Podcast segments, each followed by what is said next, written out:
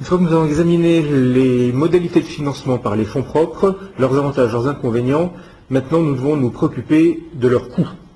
En effet, lorsqu'il y a un financement par les fonds propres, autofinancement ou augmentation de capital, les actionnaires confient des fonds à l'entreprise qu'elle conserve, et comme les actionnaires ne sont pas des philanthropes, ils vont attendre en retour une rémunération et un dégagement de richesse supplémentaire. Le seul moyen pour dégager cette rémunération et cette richesse supplémentaire euh, va provenir du projet, qui doit donc dégager lui-même une rentabilité économique minimale, faute de quoi les fonds propres de l'entreprise iront s'investir dans d'autres projets ou dans d'autres entreprises.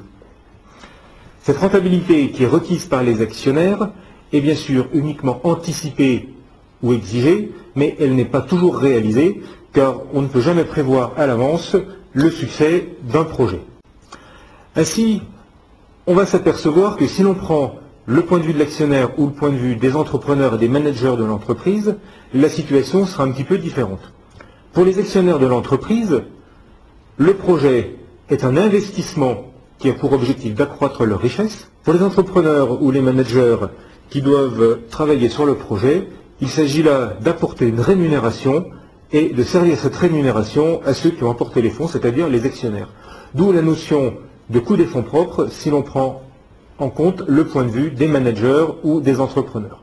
Et inversement, pour les actionnaires, il s'agit d'une rentabilité requise. Deux façons, deux termes pour exprimer donc la même chose. La problématique du coût des fonds propres n'est pas évidente car il s'agit d'une notion qui est extrêmement abstraite. En effet, l'intuition nous suggère immédiatement que la rémunération des fonds propres se fait sous forme de dividendes. Or, ces dividendes, déjà, sont assez peu visibles dans la comptabilité qui est publiée, puisque les dividendes n'interviennent pas dans le compte de résultat, contrairement aux intérêts sur la dette. De plus, il faut souvent les rechercher et on les trouve dans les retraitements du bilan à l'occasion de l'analyse des rapports d'activité. Si les dividendes constituent une rémunération à ces fonds propres, cette rémunération n'est pas suffisante car elle représente en moyenne 2% seulement du prix des actions. Alors quand on demande une rémunération de l'ordre de 7, 8, 10, voire plus, au niveau du coût des fonds propres, ce ne sont pas les dividendes qui seront en mesure de l'apporter, mais en fait, cette rémunération des fonds propres sera formée essentiellement par l'augmentation de la valeur de l'action dans le temps, qui elle-même provient de la capacité de l'entreprise à dégager de la richesse, donc à dégager du bénéfice. Et cette partie de rémunération ne paraît pas dans la comptabilité. Ainsi, on se trouve face à une illusion qui est souvent entretenue, comme quoi les fonds propres sont gratuits.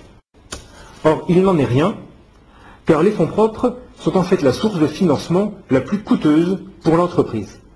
Si l'on compare par rapport à la dette, en effet, pour rémunérer une dette, nous allons nous trouver dans une situation de rémunération contractuelle essentiellement sous forme d'intérêt, et le risque porté par le créancier est finalement limité au risque de faillite ou de non-remboursement sur cette dette. Inversement, si l'on prend en compte la rémunération des fonds propres, naturellement, en cas de faillite, le risque pour l'actionnaire est maximal puisque c'est lui qui percevra les fonds de la liquidation en dernier, donc il ne récupérera généralement pas grand-chose. Mais surtout, avant d'en arriver à de telles extrémités, le bénéfice lui-même qui sert de support à la rémunération est un élément aléatoire, contrairement à la rémunération de la dette. Les fonds propres sont donc beaucoup plus risqués que la dette, et c'est la raison pour laquelle un actionnaire va donc exiger, bien entendu, d'être rémunéré au minimum de la rémunération de la dette, mais également de primes de risque qui sont spécifiques au risque qu'il encourt en tant qu'actionnaire. Une fois cette notion de coût des fonds propres introduite, il nous reste désormais à trouver le moyen d'en évaluer leur coût. C'est-à-dire qu'il faudra justifier le niveau de rémunération qui est demandé par les actionnaires, qui soit conforme au risque qu'il encourt. Généralement, on distingue dans la rémunération de l'actionnaire, donc une référence sans risque, c'est-à-dire un taux sans risque, comme les bons du Trésor français, les obligations assimilées au Trésor, les OAT, dans un horizon d'une dizaine d'années, auquel on va ajouter des primes de risque qu'il faudra calculer. Pour ça, on dispose de deux approches principales. La première est assez traditionnelle Elle remonte aux années 1930. Il s'agit d'une approche dite par les dividendes ou encore l'approche dite fondamentale. L'autre approche est plus récente, elle remonte aux années 60. Il s'agit du MEDAF ou CAPM en anglais. Nous allons les étudier successivement. Pour ce qui est de l'approche fondamentale, l'objectif de cette approche fondamentale est de déterminer le coût des fonds propres à partir des déterminants des prix des actions, c'est-à-dire essentiellement des dividendes et des plus-values que l'on peut réaliser sur les marchés. En effet, quand on prend le fonctionnement d'une action, on s'aperçoit qu'il s'agit pour l'actionnaire d'un placement dont les gains sont très aléatoires, mais dont l'actionnaire espère une rentabilité que l'on note ici KFP, et qui doit correspondre au niveau de risque qu'il encourt. Lorsqu'on regarde la détention de l'action, on s'aperçoit que l'actionnaire peut bénéficier de trois éléments lors de la détention de son action. Le premier élément est un droit de vote, qui lui a peu d'influence sur la valeur de cette action. Il dispose, dans un deuxième temps, d'un droit au bénéfice, qui est donc distribué sous forme de dividende, ou, s'il n'est pas distribué, il est réinvesti dans l'entreprise et il servira, il servira à des distributions ultérieures de dividendes. Le troisième élément procuré par cette détention, c'est le prix de revente dans un horizon d'un an, deux ans, moyen terme ou long terme, qu'il aura sur le marché secondaire. Ainsi, sur les droits procurés par cette détention, nous avons deux flux financiers. C'est ces flux financiers qui vont nous permettre de déterminer d'un côté le prix du titre et de l'autre l'exigence de rentabilité de l'actionnaire. En effet, si l'on prend le prix du titre lui-même, la question est de se poser comment la question que l'on doit se poser est de savoir comment les actionnaires ou les opérateurs sur les marchés forment les prix à la bourse, c'est-à-dire sur le marché secondaire. Si on se met à la place d'un actionnaire qui s'apprête à acheter une action, il s'agit pour lui d'un investissement. Le prix qu'il va donc être disposé à payer cette action correspondra à la valeur actuelle des flux qu'il pourra tirer de la détention de cette action. Nous l'avons vu il y a quelques secondes, les flux correspondent aux dividendes qu'il récupérera ainsi qu'au prix de revente. Il en suit donc que le prix d'un titre que l'on nomme P0 sera donc égal au prix de revente anticipé à la fin de l'année, aux dividendes espérés au cours de l'année, que l'on actualise au coût des fonds propres, donc on divise le tout par 1 plus KSP. Cette approche vaut pour un horizon de détention de l'ordre d'un an. Si l'horizon de détention est plus long, bien on va mettre en place une récursion qui va nous permettre de dire la même chose à propos de P1, qui sera lui égal au prix espéré la deuxième année, au dividende espéré la deuxième année, que l'on actualisera, et ainsi on va construire une récursion qui nous indique que le prix d'aujourd'hui correspond à la somme de tous les dividendes espérés dans le futur, que l'on actualise avec le coût des fonds propres KFP, ainsi qu'au prix de revente espéré à un horizon N, donc qui correspond à N périodes, que l'on actualise également. Le prix d'un titre, ou le prix donc d'une action, correspond donc à la somme des dividendes futurs actualisés et que l'on va actualiser à perpétuité. La formulation précédente est relativement générale et elle est parfois difficile à mettre en application car il faut anticiper toute la séquence des dividendes futurs. Néanmoins, il est facile de la modéliser dans des hypothèses relativement simples. Pour cela, nous allons développer ici le modèle de Gordon Shapiro qui remonte à 1956 et qui est relativement classique. Ce modèle est valide dans des hypothèses où on va supposer que l'entreprise suit un développement avec une croissance de long terme au taux G et que les, les bénéfices comme les dividendes suivent ce taux de croissance. Ainsi, d'une année sur l'autre, on peut espérer que le dividende de l'année 2 sera égal au dividende de l'année 1 majoré donc du taux de croissance 1 plus G. Et ainsi de suite. La formulation précédente peut donc être transformée facilement et nous allons utiliser les propriétés bien connues des suites géométriques qui convergent à l'infini et qui vont nous permettre d'établir les formulations simplifiées où on va retrouver que le prix du titre aujourd'hui P0 est tout simplement égal au dividende de l'année à venir, D1, divisé par la différence entre le coût des fonds propres et le taux de croissance, KFP moins G. Si l'on renverse un peu cette formulation, on peut également établir donc que le coût des fonds propres, c'est-à-dire justement ce que l'on recherchait, est égal à la somme de deux termes.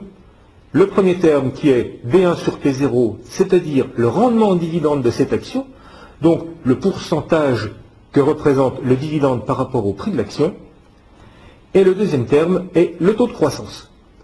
Ainsi, ce que l'actionnaire va donc demander à l'entreprise, c'est qu'elle lui paye le rendement en dividende plus le taux de croissance de long terme qui est prévu.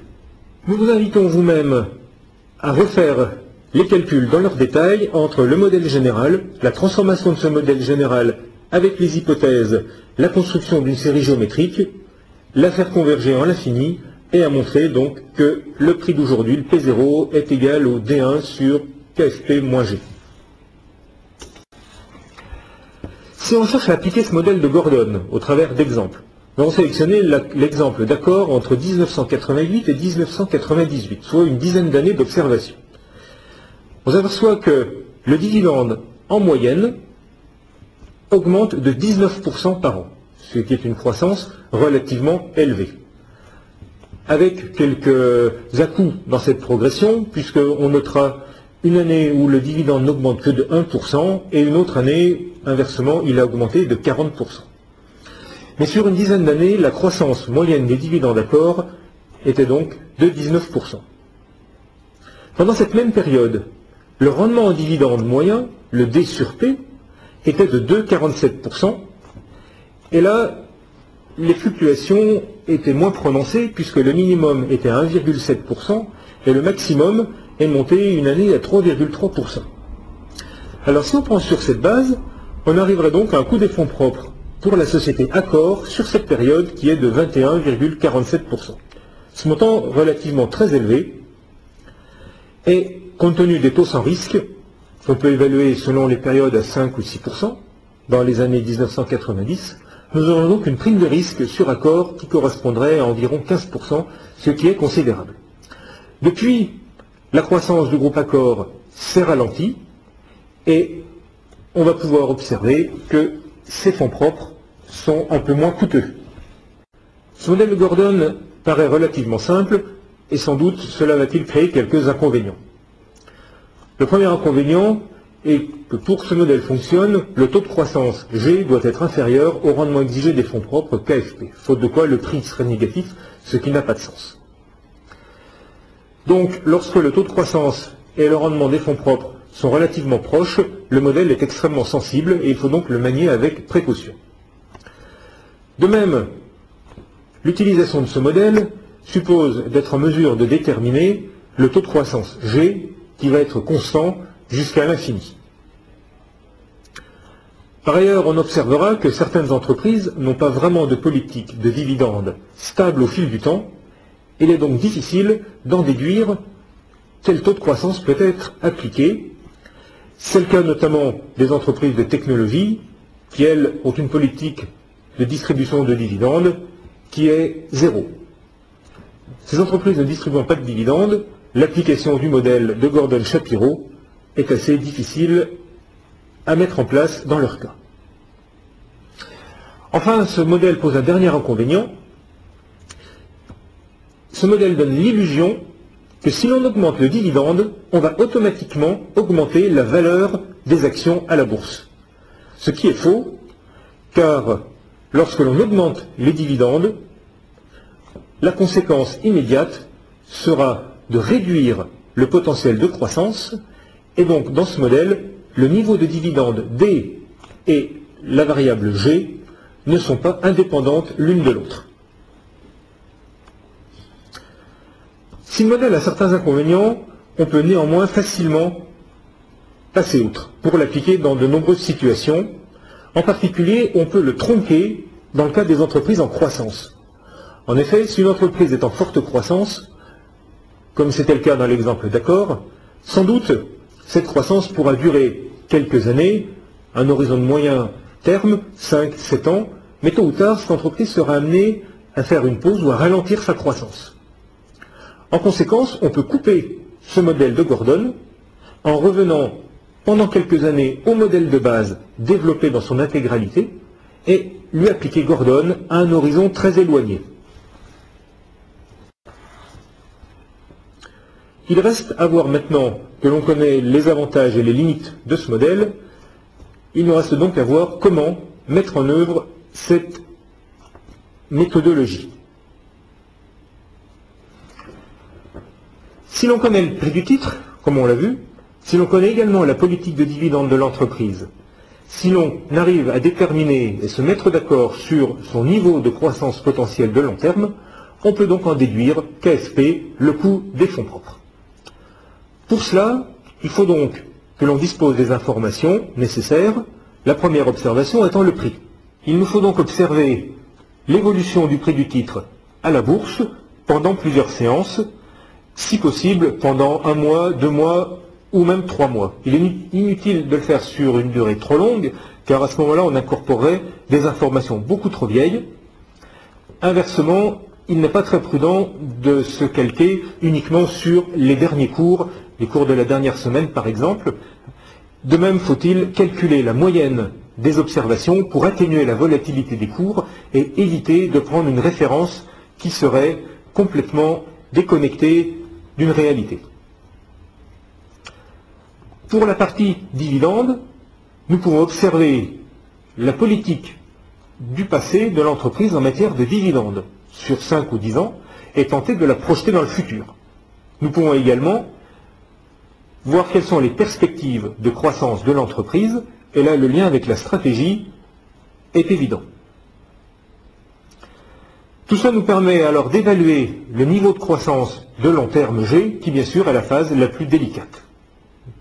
Si on est en mesure de déterminer et d'estimer ces trois observations, alors on dispose d'une estimation relativement fiable de KFP, du coût des fonds propres de l'entreprise. À titre indicatif en France, en 2004, le taux de croissance potentiel de l'économie en général en France est estimé à 2,5% par les économistes, celui des entreprises cotées en bourse un petit peu plus élevé, de l'ordre de 4 à 5%, et le rendement dividende observé à la bourse en France en 2003 et 2004 est de l'ordre de 2,5%. Il s'en suivrait un coût des fonds propres que l'on peut estimer pour la plupart des entreprises dans les conditions actuelles, compris entre 5 et 8%.